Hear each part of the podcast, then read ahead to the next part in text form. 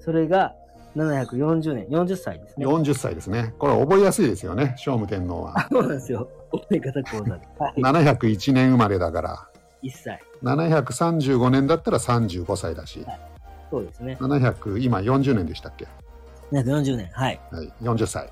40歳ですす。ごい。でここがもうターニングポイントで、おえーと、じゃあちょっと、まずこの人の、じゃあ今後の、今後の人生も分かってますんで、はい。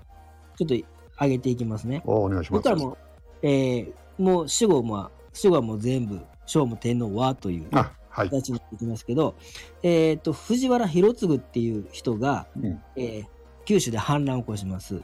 これは藤原っていうぐらいだから、藤原家ですね。そうですね、藤原四兄弟のうん。息子ですね。 4兄弟の息子。はい。うんつまり、不人から見ると孫ですね。そうですね、孫ですね。はいはい。藤原広次。そうそう。この子この子がっていうか、広次が、えーっと、なんで吉備の真備とか、うん。貧乏とかそんなん徴用して、はいはいはい。俺らを無視す藤る原家をないがしろにしやがってと。そんなことしてるから、うん。世の中乱れんねんぞみたいなことをほうほうほ言ったんです。う。なるほど。うん、そしたら、九州にいた んですね、この人。そうです、太宰府にいあ、たんです。太宰府ね。 うん。で、聖武天皇まじ切れして、 きっとこれ乱って言ってるんですけど、はいはい。きっと藤原弘次乱を起こす気なかったと思うんですよ。うーん。言い言いたかったと。ああのとにかく直訴っていうか。そうそうそう、ん君のまきびとか原棒ダメだよと、うんそんなん言ってるから今、あの、ちょっと天才とか多いんちゃいますかって言ったんですけど、もう聞いた瞬間、聖武天皇すぐ軍を、兵隊送るんです よ。で、結構、聖武天皇も、あれですね。ちょピンなんかあのそうですイメージよりちょもっとここで変わりましたね。そういうことですね。そうですね。ちょっと、なんか、なんか、あかんとこに触れちゃったんかもはしいれないはいはい。ちょっと俺舐めやがってみたいなことだったんです かね。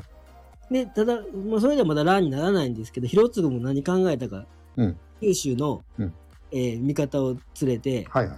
兵隊を出して、はい僕あの僕僕は悪くないみたいな感じであの迎えるんですよ聖武天皇の軍をねうんうんうんうん。でもそれは一応戦う気で、あったのかないのかはちょっとわからないですけど一応まあ軍を揃えてうんうん九州で待待つんです、うん、で、まあ、話し合おうとしたのかわからないですね、はいはい聖武天皇の軍が来てえーっとそこで話し合わず速攻聖,、えー聖武天皇の軍はうんもう、えーっと火を放ちます攻撃仕掛けてきちゃったわそうけでですすねね。。もう、そうですね。もう、で、結構もう、広次はもう、いや、そんな、聖武天皇に歯向かう気はなかったみたいなこと言うんですけど、はいはい。いやわた私は吉備の真備があかんって言っただけで、聖武天皇がどうのこうのは言ってませんって言うんだけど、うんうんその機に持たず、もう、お前あかんみたいな感じで、ボコボコにされるっていう、はいはい。っていう乱が起こるのが740年です。 740年に。はいじゃあ、広次はもうここでやられちゃうわけですね。こうやられていくんですけども、う実はこっからね、こっからじあの、ちょっと聖武天皇何考えてるか分からへんなっていう歴史でも言われてる事件が、こっからどんどん頻発していくんですけど、は藤原広次の乱が起こってる最中に、はい。聖武天皇が、えー兵隊を送ってる最中に、うん聖武天皇は平城京を出ます。平城京出る。出ます。はい。出て、東の方に行きますと言って、はいはい。で東に行きます。だから伊勢の方にあ、伊勢の方に行くわけですね。琵琶湖の方に行ったりして、で、まあ、平城京では、行くって言ったけど、な全然意味わからんし、みたいな感じで、一応、吉備の真備とかはいるんですけどね。一緒に行動してるんですか。一緒に行動してるのは立花の諸あ、江諸で江が。吉備の真備とかは平城京にいて、あ、なるほど。政治を仕切ってる感じなんですけども、まあ、どこに行ったかわからんみたいな、そういう感じらしい。うんうんうんなんかさまよってるみたいな感じで書かれてるんですけども、うん。殿下はどこに行ったんだろう。どこに行ったんだろう。で、えーっと、その、まあ、1年5ヶ月ぐらいだったかな、5ヶ月ぐらいかけて、平城京に結局帰ってこないで、はい。そのまま国の都に来ます。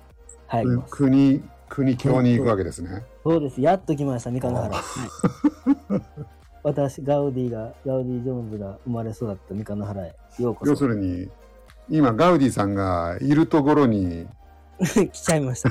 はい。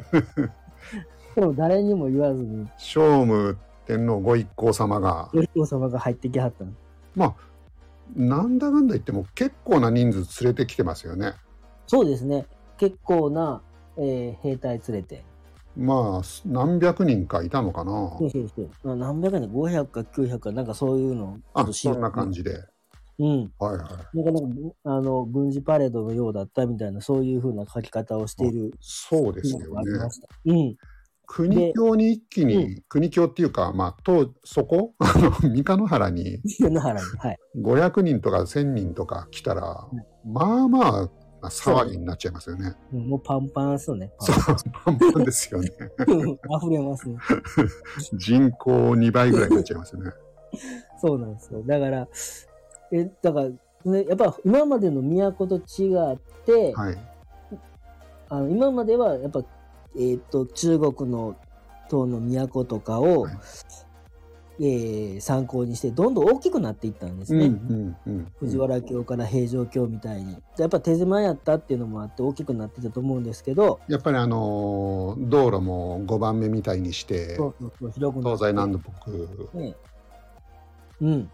5番目上にしてうんうんね。うん。で、道は広い方が便利だし、そうですよね。うん、栄え人も栄えるし、っていう感じなんですけど、都市計画をちゃんとやってたわけですよね。なぜかこの風光明媚な三河原へ 来られました。はい。そうなんですよ。それなんかいいとこ来られましたもんね。僕も何回も 言ってるんですけど、いいいとこでしょ。いいとこいいとこ。田舎はね。だから、 まああれですよね。住むにはいいとこだと思うんですけど、うん。なんで聖武天皇そうやってさまよって、あの、旅路の終着点がそこになったんですかね。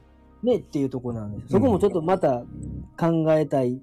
やっぱここを考えへんかったら、ちょっと国境の話はできひんかなっていうところまもあそうですよね。そうまあこれはもう三河原、三河原学の、まあ一番革新のところだから、ちそょうっでとすね、よね。あの、うん何回かに分 けて議論しなきゃいけないところかもしれないですけど。そうですね。